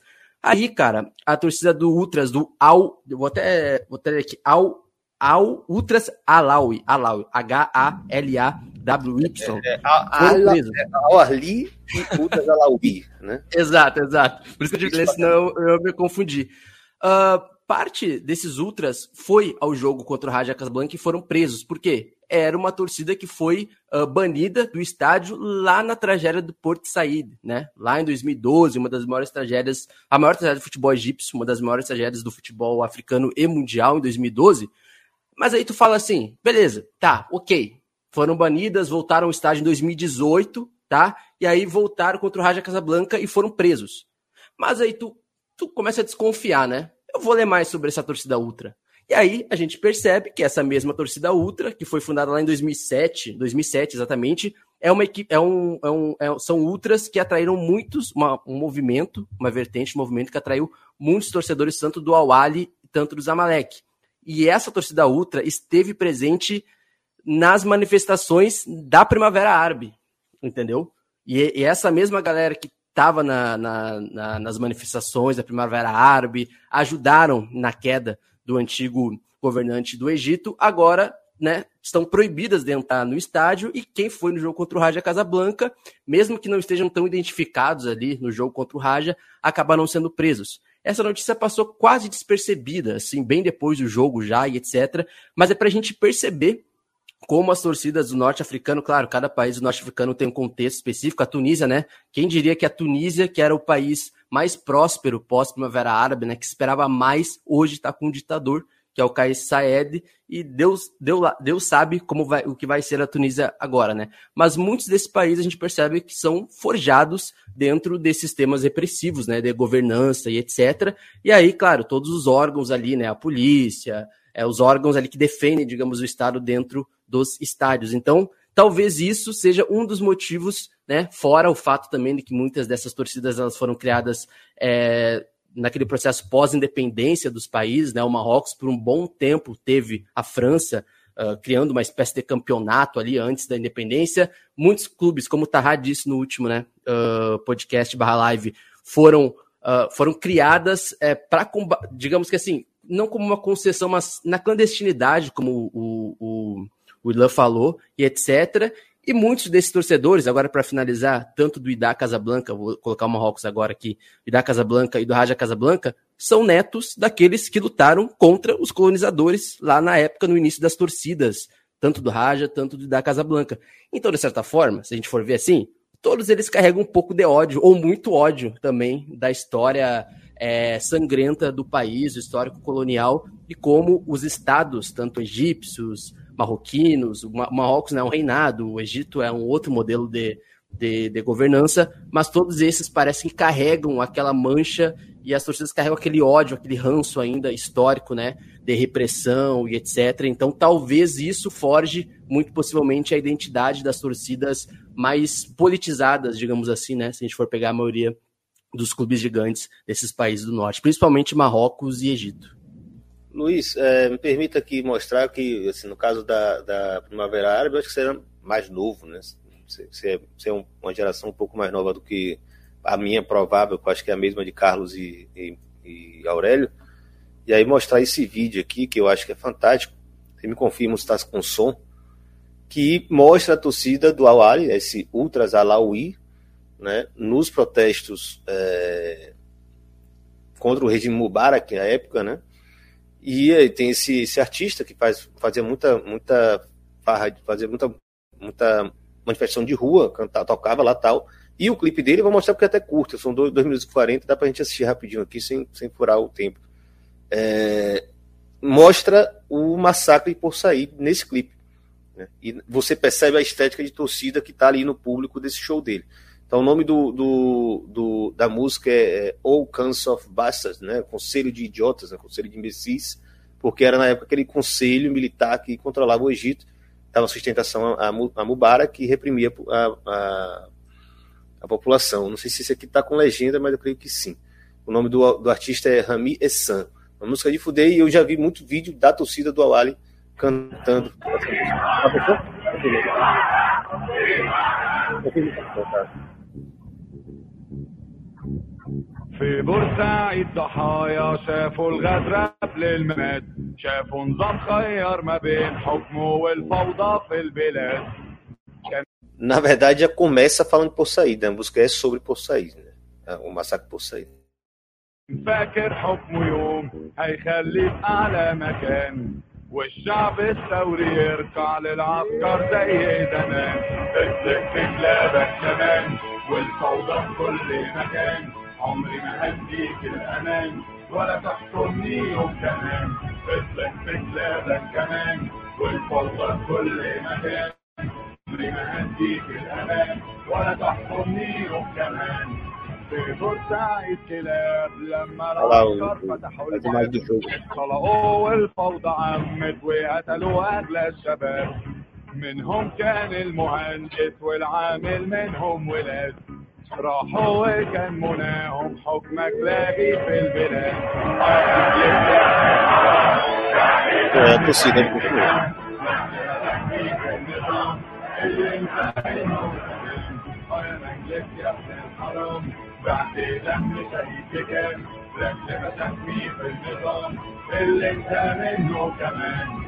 في بورسعيد ضحايا شافوا الغدر قبل الممات شافوا نظام خير ما بين حكمه والفوضى في البلاد كان فاكر حكمه يوم هيخليه في أعلى مكان والشعب الثوري يرجع للعسكر زي زمان اصبح في كلابك كمان والفوضى في كل مكان عمري ما هديك الأمان ولا تحكمني يوم كمان في كلابك كمان والفوضى في كل مكان عمري ما هديك الأمان ولا تحكمني يوم كمان في بورسعيد كلاب لما العسكر فتحوا الباب اطلعوا والفوضى عمت وقتلوا اغلى الشباب منهم كان المهندس والعامل منهم ولاد راحوا وكان مناهم حكمك لاقي في البلاد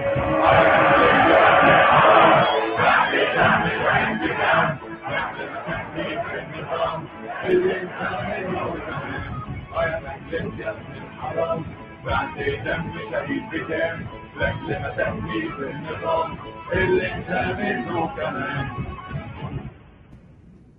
Toda vez que eu assisto essa porra, me arrepio até os cabelos do sovaco. É, é muito doido, né? muito bonito. Enfim, só registrada aí a relação da torcida do Awali com aquelas manifestações. E aí, como vocês explicaram, né? Saiu de um conselho de, de imbecis, conselho de bastardo, e caiu no novo regime ditatorial. Né? Então, novamente, eles como, como alvo. Algo a completar, galera, sobre esse assunto? Podem pular, né? Isso, né? Só recomendar a galera aí que estiver escutando o podcast, né? Quem não tá aqui não, não viu a outra parte, pelo menos veja os cortes, né? A gente tem os cortes no YouTube, né? Os cortes do, do Na Bancada, pelo menos veja o corte lá do Tarra, que ele fala sobre o Marrocos, etc. É uma aula, então sempre importante a gente mencionar. É, quem está na linha de transmissão, né? Tá passando agora o número da linha de transmissão, bom frisar também, 21 980 80 9683, tá recebendo esse, esse, esses cortes logo que saem, né? Então tá lá na lista da linha de transmissão essa essa fala de Tarraco muito boa, muito boa mesmo. Bem cortada, inclusive, né, Aurélio? Pegou trechos diferentes e juntou ali com. com é, você acha que eu tô brincando em serviço, pô? o bagulho é sério. Vamos lá pro terceiro bloco que tem mais coisa interessante. Participe da linha de transmissão na bancada no WhatsApp. Mande uma mensagem para 21 980 80 9683 e nunca mais perca uma live ou o lançamento de um podcast. Acabei pecando aqui, esqueci de subir o comentário de Raquel sobre o tema anterior ainda, né? Quando o Luiz falou sobre as punições de torcida Tunísia, não lembro agora se foi Tunísia foi, ou foi da Marrocos. Raquel Souza pergunta para você, Luiz. Então, se você puder responder para ela aí no comentários, ou então deixar para depois a gente pode ir. Aqui, ó, qualquer coisa chama lá no arroba Luiz. Luiz conhece, tá? Por favor. Quem, me chama, quem colocar meu nome com Z, não vai ter legal, não. Arroba Luiz com S, Luiz Fernão Filho. Tá? Chama lá no Twitter que eu te passo alguns materiais pra gente trocar ideia. Ou nos comentários também, né? Enfim. É, vamos lá, o último tema no, já não é mais arquibancada, né? Como os outros dois, você viu. Muito história de clube também, muito legal. Esse é um pouco mais burocrático, mais sobre estruturas né, de, de administração do futebol. E é basicamente mais uma entrevista do Alexander Eu imagino que você disse Shefferin, viu, Aurélio? Alexander Shefferin. Vou tirar uma onda aqui. Depois a gente procura um, um, um esloveno ouvinte do xadrez verbal para dizer como é que se pronuncia Seferin. É, e aí ele deu entrevista para um canal chamado Men, Men in Blazers. Eu dei uma olhada lá e não é tão grande, né? Porque é, e dá, pô, imaginar o presidente da UEFA se dispor a dar entrevista para um canal é, é, razoavelmente grande, mas não é lá grande como um Gary Neville no, na Skybet falando, né? Mas ele dá entrevista, mas uma entrevista em inglês, né? Então, o inglês dele facilmente compreensível, porque não é a língua nativa dele. Então foi muito tranquilo ouvi-lo falar. E mais uma vez, puxando uma polêmica, né? Dessa vez foi dizendo que pretende apresentar um projeto de teto salarial para os clubes europeus, né? a UEFA levar ao comitê executivo para que ele discuta com os clubes uma proposta de teto salarial, evidentemente, aí tentando contemplar também é, uma discussão com toda a liga e com a própria Comissão Europeia, né? Porque isso aí seria um, a nível legislativo algo muito mais complexo em, em um continente que boa parte dos países está inserido sobre mesmos, mesmos guarda-chuvas né, é, legais, vamos dizer assim. É, um pouco, um mês antes, tinha dado entrevista para Gary Neville, e tinha também falado, feito outra né, declaração meio polêmica, que foi sobre a revisão, a ideia de revisão das regras com relação ao multi-club ownership. Né, o mesmo dono de o dono de dois clubes diferentes, o mesmo dono de dois clubes diferentes, não ser mais impedido de inscrever essas duas equipes numa mesma competição europeia, como existe até hoje. Né? A gente já falou isso num podcast, né, numa live anterior, e está em um dos podcasts anteriores. Você buscar por tema, você vai chegar lá e vai discutindo sobre isso. Então, dessa vez, ele traz uma perspectiva diferente. Né? Não mais sobre propriedade de clubes, mas sobre nova regulamentação financeira é, com os princípios de sustentabilidade financeira. Né? Ou, nesse caso específico, como a fala dele trouxe na, na entrevista, ele priorizou o sentido da competição, né? o sentido competitivo. E ele fala muito claramente, evidentemente citando é, Manchester City e PSG, né? já prevendo aí também, esticando um pouco mais o futuro, e uma vez que esses clubes têm, os orçamentos estão crescendo demais, ele fala sky high, né? eles estão crescendo, né? decolando, é, isso vai impactar no balanço competitivo. É curioso porque o futebol europeu já é desequilibrado há muito tempo, né? mas é, ele traz isso com a preocupação desses novos super ricos, né? esses clubes que surgem, principalmente os controlados por Estado, que não tem nenhum tipo de lastro, nenhuma preocupação do, né, da, da, com, a, com, a, sustentabilidade financeira, porque a, a, perspectiva é de uso político desses clubes, não uso comercial. É, isso vai é, provocar, na perspectiva dele, uma inflação salarial, e de fato a UEFA já tem dados com relação a isso, essa inflação salarial nos últimos 10 anos, ela já representa 108%, né, os salários globais, né, o valor dos salários no, na, no futebol europeu cresceu em 108% de 2012 para 2021, então não é qualquer coisa, considerando que a receita dos clubes cresceu 50%. Então é muito grave o que está acontecendo, que traz como solução um teste salarial. O mais curioso, já encerrando aqui, passar a bola para vocês, é, é que ele, nessa oportunidade, ele também já fala de uma regra que a UEFA criou em 2022 e deu aí um prazo curto para os clubes se adaptarem, vai ficar é, a partir do ano que vem, vai entrar em vigor, que é a chamada Squad Cost Rule, né? É a regra de custo de elenco. A UEFA determinou que clubes só poderão gastar 70% do seu budget, né, sua, sua arrecadação que seria orçamento, mas orçamento aqui no Brasil é um negócio muito doido. Assim, a sua arrecadação, o dinheiro que você arrecada naquele ano, você só pode gastar 70% disso em, em três sentidos, né? não é só em salário. É em salário de jogador, em verba de transferências e comissão de, de agentes, né? que, que, é algo que fica meio na, na sombra ali, mas que importa muito para a Europa, para a UEFA e para a FIFA, que tem inclusive regulamentado muito essa, essa questão dos agentes. Então, 70% no máximo. Aí ele fala, né? É insuficiente, porque se você está falando que orçamento de 5 bilhões, é o caso, basicamente o caso da, da Premier League, então 70% já representa coisa demais, comparando com o que os outros países poderiam investir desses 70%. E na verdade, quando você limita quem está abaixo, você prejudica mais do que quem está acima. Né? Como o próprio fair play financeiro, ele é alvo de muita contestação. Né? Você, é, você inibe o crescimento de certos clubes e você ingessa a estrutura do futebol. Quem é grande é grande, quem é médio é médio, quem é pequeno é pequeno. Você não vai ter possibilidade né, de clubes mudarem de patamar ao longo da história. Né? Então, enfim, passa a bola para vocês com relação a esse tema importantíssimo, mas muito pouca probabilidade de ser aprovado, pelo menos no, no médio prazo aí. É, é, engraçado que as ligas americanas têm teto salarial, né? Inclusive, imagino que a própria reportagem ali fala que, mais uma vez, a gente está furando o G1, né? Mas é, o próprio texto do Irlan fala que, que existe uma certa inspiração na, é, nas ligas americanas, assim, no, no modelo do, do soccer. É, Henrique trouxe é. bem aqui, eu falei é, budget como fosse orçamento, na verdade seria faturamento, né? Arrecadação, né? Vou destacar isso. Mas o ponto é que as ligas americanas são sistemas fechados, né? Elas não têm rebaixamento, elas têm ali, é, no caso da, da NFL, por exemplo, ali um sistema com 32 franquias fixas. E E é isso, e ela tem um teto salarial, e a função do, do teto salarial é que dentro desse sistema de ligas é, dos Estados Unidos é extremamente interessante que você tenha um equilíbrio constante. Você não tenha nenhum time que seja, por exemplo, muito ruim por, por anos consecutivos, porque isso afasta o interesse dos torcedores locais e você acaba tendo uma franquia que para de dar lucro para a liga. Né? Então, isso é um problema é, bastante grave dentro desse sistema de uma liga fechada. Agora, o que eu fico pensando é como isso funcionaria dentro de um sistema que é o sistema do futebol, que a gente tem ligas com acesso e rebaixamento, e que a gente tem abismos muito grandes entre as equipes, na maioria das ligas, né? A gente tem a Liga Inglesa, que tem um abismo de, entre clubes, a gente tem a Liga Espanhola, que tem um abismo entre clubes, a gente tem a Liga Alemã, que tem um abismo entre clubes. A gente está vendo a Liga Brasileira começar a ter um abismo entre clubes muito maior do que teve em qualquer outro momento da história. Então, como é que esse teto salarial poderia, talvez, é, gerar um equilíbrio? Porque o time que acabou de ser promovido para a primeira divisão, como é que de repente ele vai se adequar a esse teto salarial, né? Ele vai conseguir se equilibrar com que os demais clubes, com que os clubes grandes pagam para os times, ou vai continuar existindo esse abismo da mesma forma, com ele não conseguindo chegar nem perto disso?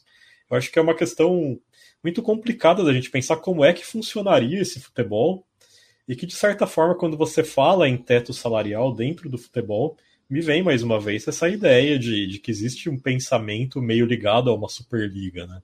É, como aconteceu, como a gente teve essa discussão da Superliga, e mais uma vez um teto salarial talvez ele flerte muito com essa discussão de uma liga fechada, sem rebaixamento, e que os clubes possam aí variar, quem está bem um ano já vai estar tá mal no ano seguinte, assim por diante, porque as contratações são muito fluídas, enfim, é, eu acho que, que é um modelo de futebol que a gente talvez seja até difícil para a gente enxergar como funcionaria. Não, e é curioso, né? Porque assim, uh, a gente. Essa questão a gente até tratou, acho que no, não essa questão específica, né? Acho que foi na, na primeira live ou segunda live uh, do ano que a gente fez, uh, falando sobre os proprietários e etc, né? E aí, cara, para mim, o, o, grande balde de água fria, e aí colocando no contexto socioeconômico foi o fato do Manchester City, eu acho que há quatro temporadas atrás, né? Driblar aquele fair play lá, todo mundo sabia que tinha coisa errada, os dados mostravam, basicamente tudo mostrava que estava errado e que o, Manchester City havia driblado ali o fair play financeiro, etc. E mesmo assim, Uh, e aí tinha, né? Uh, poderia culminar, inclusive, na eliminação do Manchester City, da Champions League, algo do tipo assim, um rebaixamento, não lembro exatamente. E mesmo assim as coisas seguiram, né? Aí a gente vê que, evidentemente, por mais óbvio que seja isso que eu vou falar, tem uma questão extremamente, quase que estritamente política nisso, porque se a gente for ver uh, tudo que o Ila falou, o Carlos falou, existe de fato uma justificativa para tentar pelo menos colocar esse debate, não sei se aprovar, como o pessoal já falou que é difícil a aprovação, mas aí é curioso, né? Porque se a gente for colocar, sei lá, nem tanto tempo assim, 10 anos, 15 anos atrás, a gente vê de fato como o mercado, a indústria do futebol mudou, né? Como os jogadores têm ganhado um dinheiro absurdo, né? Ah, quase que assim, um nível inflacionário, assim, que coloca uma dúvida mesmo, porque senão a gente fica pensando assim, se as coisas do jeito que já estão dentro do futebol europeu seguirem dessa forma assim, digamos que aí tendo a intervenção, né, de forças externas, como a gente já falou do Newcastle, de donos dos Estados Unidos, que operam em clubes, uh, principalmente da Inglaterra, é, donos, sei lá, da Arábia Saudita, do Golfo Pérsico, enfim, vai parecer daqui a pouco que o futebol europeu, ou principalmente a Premier League, vai virar uma, um FIFA. Sabe, vocês jogaram FIFA, né? A gente vai lá, coloca quantos milhões a gente quiser, não tem fair play, quase que não tem fair play, né? Quanto um jogador pode receber ou não, é, quanto um clube pode gastar ou não. Aí eu tô falando só específico do, da Premier League, né? Que a gente tá falando da UEFA no, no contexto geral. Mas o, o fato curioso é que tudo isso só demonstra que a UEFA perdeu a mão, né? De tudo, basicamente, é, em referência à indústria do futebol dentro do continente europeu, né? E me parece ser, Ilan pode me corrigir, pode colocar um complemento, qualquer um que seja aqui, que o futuro do futebol é nebuloso, tá? Como negócio. Eu não tô falando de dinheiro, mas tô falando como modelo de negócio. Não necessariamente se vai ser lucrativo ou não, mas eu vejo cada mais que o futebol tem perdido é, um público consumidor muito forte para outras modalidades, assim. E eu acho que diz muito mais sobre como as outras modalidades, por exemplo, acho que até o Carlos falou, né? Não sei se foi futebol americano, o Carlos falou, uh, como as outras modalidades têm se profissionalizado, digamos, ou têm se organizado de uma forma que me parece ser muito mais saudável do que o, a Europa tem feito, né? O continente europeu tem feito. Então, isso, de certa forma, me assusta a nível. Porque tudo que acontece, né? A questão da Superliga não deu certo na, no, na Europa, né? Mas agora vai ter a Superliga da África como experimento no segundo semestre, né? Então, assim, não deu certo na Europa, ah, mas vamos é. testar na África para ver se vai dar certo. é basicamente mas, isso que vai acontecer no segundo semestre. Superliga na África? Além da, da. Vai ser exatamente. Vai ser exatamente o mesmo plano na prática do que o presidente do Real Madrid queria colocar. Uma, um, um como é que eu vou dizer, um nível, um, um contingente muito específico dos maiores clubes uh, da África e vai acabar acontecendo concomitantemente com a Liga dos Campeões da África, o que não faz nenhum sentido. Só que no primeiro momento eles estão injetando uma grana assim absurda. Então assim, o, os clubes que estão nessa linha, dos grandes clubes da Superliga ali, de acordo com o ranking da, da Confederação Africana de Futebol, de fato vão receber um, um, uma boa grana de começo. Mas é aquilo, Mas, né? Por trás é... desse, desse, desse investimento tem, tem alguma. Cara, o Motsep, ele é o. Ele é, inclusive, ele é o cara que basicamente uh, fez do Mamelodi Sundowns o maior campeão sul-africano hoje. É um cara bilionário, é o homem mais rico da África do Sul, um dos homens mais ricos da África, o Motsep, né? Ele saiu do Mamelodi Sundowns e agora ele tá na Confederação Africana de Futebol, né? Que é o, a, o órgão mais importante do futebol africano. E, curiosamente, ele é muito próximo do Infantino. Então, literalmente, seis meses depois que teve aquele problema né, da Superliga, não foi uh, para frente o debate, Seis meses depois foi pautada e cerca de três, quatro meses depois aprovada a Superliga na África. foi basicamente isso. Então, assim, talvez, talvez não, muito possivelmente, esse experimento, eu odeio esse termo experimento, se a gente for colocar num, numa questão histórica, né? A África experimenta uma questão bem colonial, né? E me parece ser uma implementação bem assim de cima para baixo e que os clubes ficam, ficam amarrados, né? Porque tem uma grana muito grande que, vão, que vai ser aplicada para os clubes participarem. E o continente africano é um continente que tem uma demanda muito grande de viagens, de geografia, então não é qualquer clube do continente africano que pode é, fazer uma temporada inteira de uma liga continental, sei lá, do Sudão até a África do Sul. Imagina a grana que tem que ter, não é, não é fácil. E agora é, eles vão implementar essa grana. Não, pode, pode beleza, mas aí nesse caso acho que tem talvez, né, tenha, como vocês contextualizou, a questão do presidente da, da CAF ser o idealizador da Superliga, né? Então é um pouco diferente da UEFA, né? No sentido, a UEFA está lutando contra a Superliga para que ela não. Mas claro, também está falando dos clubes africanos, né? Uhum. Eu imagino que os clubes da, do Marrocos tenham um formato parecido com o do Egito, né? Que são associações ainda, que tem eleições. Eu não tenho muita ideia de como funciona, mas. E, e os do Sul são mais clubes de proprietários, né? Mas você não tem uma entrada de Aí entra a grande questão dessa, dessa, dessa movimentação de Infantino. Né? É, está por trás disso, evidentemente, o fato de ter entrado muito proprietário norte-americano em clubes de futebol europeu, né? inclusive clubes grandes. Então, o movimento da Superliga já se dá pelos clubes ingleses que têm donos americanos. Do tipo, vamos reestruturar essa parada aqui para que fique parecido com o esporte lá, porque lá com as nossas franquias a gente ganha uma grana, aqui está com as coisas que talvez seja até maior, porque, porque é consumido loucamente na Ásia na África, na América do Sul, na América do Norte, no, em todo canto do mundo, e a gente não consegue fazer dinheiro com isso aqui. Né? A gente só gasta dinheiro com isso aqui. No máximo a gente consegue ali, tirar um dividendozinho a cada cinco anos, que, porra, comparado com a, a fortuna dessa turma, é zero, é nada. Né? Fora o risco, o desgaste, a instabilidade econômica, né? a necessidade de ficar contratando um jogador, renovando salário. Então, assim, por um norte-americano pegar um clube de futebol, apesar de ser relativamente fácil, porque capital tem de sobra, é um tormento, porque o cara que está acostumado com uma franquia de, de NFL ou de NBA, o cara fala assim, porra, que maluquice. Esse sistema é uma loucura. Um ano eu estou jogando a Champions League com, com um orçamento monstruoso para contratar os maiores craques. Se eu vacilar, mesmo que eu seja finalista da Champions League e vacilar no, no Nacional, eu não, não volto para a Champions League. Eu fico fora da Champions League. e tem que jogar o Campeonato Nacional e uma, uma, uma competição continental mais é, é, é, menos, menos lucrativa, né? que, com, com, com, receita que me, me, me confere a receita muito menor. Então eu tenho que me desfazer desses jogadores porque eu não posso pagar o salário desses jogadores. E agora tem regra que limita o que eu posso gastar, o que eu não posso gastar. Então, então assim, claramente essa ideia toda, toda essa movimentação de, de do Seferin é para dar resposta para a chegada desses norte-americanos. Eu nem sei até onde esses caras vão, mas estão indo, estão indo. Estão indo muito. Né? Então, desde o, da ideia da, de rever os multiclub unas, provavelmente é para agradar os caras. A ideia de um teto salarial é para falar, ó, você quer reestruturar, a gente pode começar dessa forma. Mas se vocês me apoiarem, a gente consegue reestruturar. E aí vocês não vão sair dando, tomando prejuízo o tempo todo. E aí vocês conseguem disputar, por exemplo, com a, com, com, com Abu Dhabi, com o Qatar, né, com um, um antiga, hoje já até acabou, não tem mais oligarca russo, né, dono de clube, mas tem muito dono de clube que não está nem aí para o resultado financeiro. Né? Então, assim, com certeza passa muito por isso.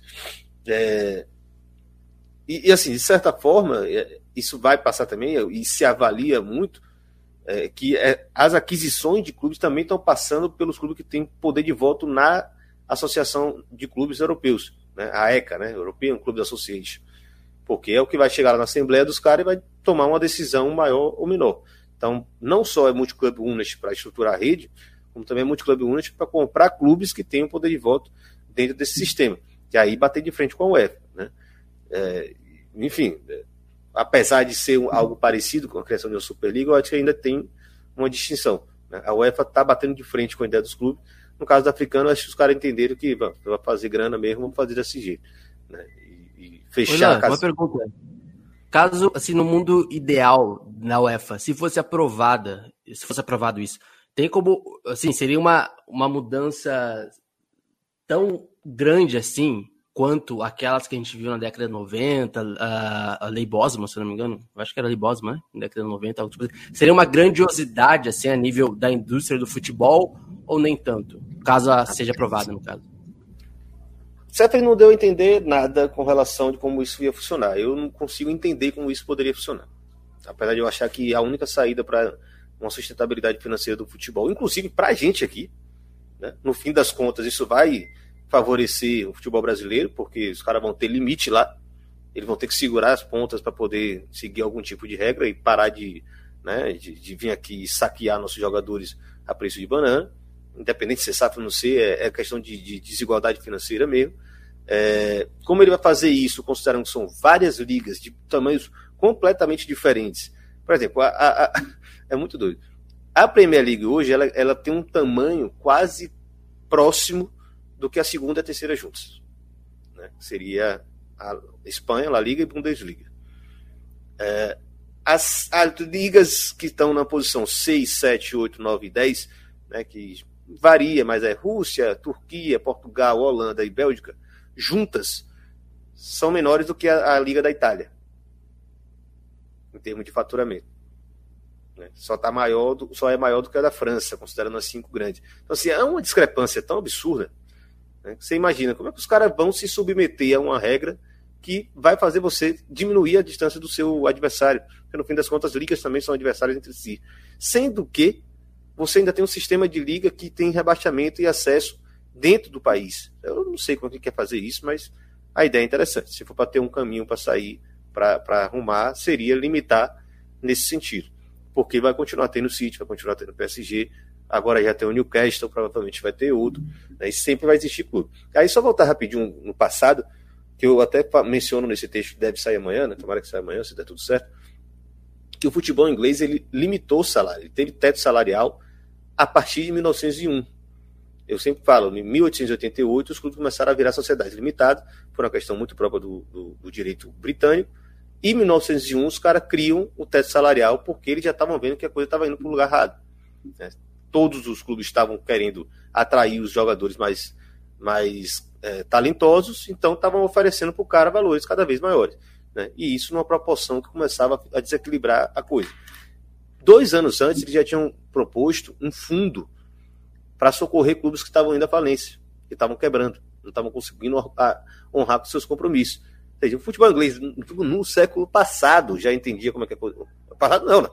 No século retrasado, já entendia como a parada funcionava. por isso ele vai segurar esse, essa regra de teto salarial, evidentemente, alterando algumas questões, mudando algumas coisas, que era a mesma regra que limitava os dividendos dos proprietários para que não tirassem dinheiro da atividade do futebol. Essa regra vai durar até 1960. Recente. Né? É, 1960 é, é há pouco. Então existia essa ideia de controle financeiro, porque o futebol precisava ter controle. Só que por alguma ideia de que uma vez estamos num negócio e é o mundo o mundo precisa de liberdade econômica, etc. E esse negócio pode dar resultados, aí se desregulamentou tudo. Você tem uma série de desregulamentações consecutivas internas e externas que vão né, se aliar aí até chegar na lei Bosman, que de fato para mim é, o, é o, o, a virada de chave que vai, vai né, tornar o futebol um negócio simplesmente surreal. Os valores que a gente entende, que a gente assiste aí de, de, de remuneração de jogadores. É, e só lembrando também, é, a, a, entrada dos norte-americanos ela não é só assim, os caras que querem ganhar dinheiro com futebol. É também uma quebra de paradigma com relação ao que era a propriedade de clubes dos europeus, dos clubes europeus pelos europeus. Né? Até os anos 90, 96 que a Itália começou a permitir dividendos aos seus proprietários de clube. Até ali era assim, era garantido. O cara até é dono de um clube, ele está com uma grande instituição social na mão e vai se beneficiar disso. Mas ele é uma espécie de um benfeitor. Ele é um cara que está mantendo é, um patrimônio histórico, mas ele não, não, tem que ter finalidade lucrativa com aquilo. Então você tem um Berlusconi da vida, um Moratti na Inter, você tem o Zainelli na, na, na, Juventus, você vai ter uma série de outros em outros clubes. Né? O próprio Spinelli na Livorno, coisas do tipo. Então, assim, a quebra começa nos anos 90 e depois vem os norte-americanos. E eles sim acham, eu só entro nessa parada, só vou ficar nessa parada se for para ganhar dinheiro. E aí eu vou mexer o mundo inteiro, vou mudar o mundo inteiro para ganhar dinheiro. Os europeus nunca entenderam dessa forma. Ah, um comentário rápido só, só para gente, a gente também tá, tá chegando perto do, do final do programa. É, de novo, é, não, não, faz, não me surpreende que esse papo surja agora que você tem vários estadunidenses, né, no comando de, de clubes europeus, porque é o modelo que, que, que, eles exploram lá, que funciona bem, mas o Carlos já disse, a diferença básica é que é um sistema fechado, são dono conversando com dono, dono senta lá na mesa, né, e não tem, não tem embaixamento e tal. Acho muito difícil, assim, quem, assim obviamente essa discussão está num nível muito acima de mim para poder dizer que, né, com base nas leis europeias isso não passaria, etc, mas é remar contra o, o essa questão de livre mercado, né, e etc. Então, a, acho muito difícil, assim, que, que funcione. É, enfim, acho a ideia interessante, é, a, não ser que, a não ser que fosse num formato fechado, justamente uma Superliga, né, que é o que se busca evitar. É, e, e, aí, o Ilan sempre bate nesse ponto, né, do tamanho da, da Premier League com relação a, a outras ligas, e a própria Premier League é, virou, basicamente, a gente está assistindo um campeonato que só um time ganha. Então você tem esse, esse, esse tamanho monstruoso da Premier League e esse tamanho, enfim, essa divisão do bolo não está sendo suficiente porque você tem um clube ali, Estado, basicamente, e, enfim. Então, enfim, não vou me, me estender muito, como eu falei, para falar de lei europeia, está muito acima do meu, da minha capacidade de conhecimento. É só uma observação que acho difícil que isso saia do papel. A Conference League tá mais disputada e mais emocionante que a Champions League, se a gente for ver. assim, é o lado B, não, o lado C, né, da Europa, né, a Conference League. Lado C. É, lado C. Eu, eu, já acho uma aberração a Conference League, mas enfim, esse é um debate para outro momento, mas enfim. Eu ainda gosto é, da Conference League. Ótimo para quem gosta de porradaria, porque tem porradaria todo jogo, absolutamente todo jogo. Muita torcida de clube periférico que se encontra com a chance de ter uma noite europeia, né, o sonho dos caras. Antes da gente encerrar, evidentemente, passar por alguns comentários aqui, Luiz Carlos Cavalcante, nosso parceiro do Baião de Dois, mandou aqui, ó, esse suposto teto certamente limitaria os gastos clubes super ricos, mas é baixo o suficiente para reduzir o abismo entre clubes, é, aí a diferença, né? Teto salarial seria de salário mesmo, remuneração de jogador, né? Então, isso ia gerar um equilíbrio, caso tivesse um, um modelo aplicável, né? Porque eu, eu, não consigo ver uma aplicabilidade, essa é a minha dúvida sobre essa ideia, mas seria limitar o salário, né? Então, assim, se um clube conseguiu ter uma estrela que o salário é 20 milhões, sei lá, estou chutando aqui meio pegada NBA, 40 milhões por ano, de dólares por ano. Então ele já não poderia ter outro nesse chip, nessa, nessa, nesse patamar. Quem ia ter outro seriam os outros clubes, né? Então aí você tinha aquele financeiro estabelecido, sem dúvida. Né? Teto de investimento, aí geralmente é proporcional ao seu faturamento, aí muda um pouco a coisa. Porque o City vai, vai botar lá a Etihad para derramar um bilhão de patrocínio, dizendo que é um patrocínio, não, tudo legal aqui, práticas, boas práticas de mercado, de governança, bererê, mas não, a gente sabe que é mecenato entrando por ali, né? entra por ali. E aí, enfim, 70% do City, 70% do, do Brighton são coisas bem diferentes, né? então não tem equilíbrio. Eu não estou falando nem do Brighton, né? fala os italianos, por exemplo, não tem condição de disputar mais. Está sendo um milagre o que está acontecendo esse ano, sendo sincero. Porque os caras são bons de futebol, mas. Enfim. Henrique Pinheiro, Luiz Fernando certíssimo, né? Respondendo o, o, o Luiz Carlos, na verdade. Ele falou Luiz Fernando. Né? Ah, não, foi Luiz, então. Bloqueia também o uso é, como brinque... É, dos clubes como brinquedos dos ultra mega blighter ricos. Não importa o cofrinho, para gastar tem que faturar com o clube. Isso está falando com relação, deve, provavelmente com relação à estrutura de liga, né? Da estrutura norte-americana. Né? É, Ailton Santos mandou aqui, eu não sei se vocês viram, onde rolou um papo do Barcelona, um dos lobistas da Superliga, deixar o UEFA e jogar na Ásia. Aí é doideira. Aí viagem, pelo amor de Deus. Que viagem. É, Henrique Pinheiro também voltou aqui, ó, respondendo, agora sim, respondendo Luiz Carlos Cavalcante, se é proporcional 70% para todos, não ataca o abismo entre os clubes. Aí, novamente, é o teto de investimento, não o teto salarial. Na prática, impediria o endividamento dos clubes, algum arrobo de investimento por dívida. É, bom, basicamente isso, já estamos aqui com o tempo estourado. É, quero agradecer a todo mundo que assistiu até agora. É, tem muito jogo essa semana aí, acho que a galera está empolgada. Meus camaradas, valeu, né? Ótimo reencontrar vocês aqui depois de uma, um breve ato, né? o quarteto montando. Esse é o Megazord do futebol e política do Brasil. Estamos juntos aqui, sempre com convidados. Vamos ver semana que vem o que, é que aprontam aí para a gente montar como pauta o programa que vem. Hoje foram essas três aí. Acho que demos muito conta do recado, ficou bem legal. Valeu, tamo junto, até a próxima, sem mais conversa. Abraço.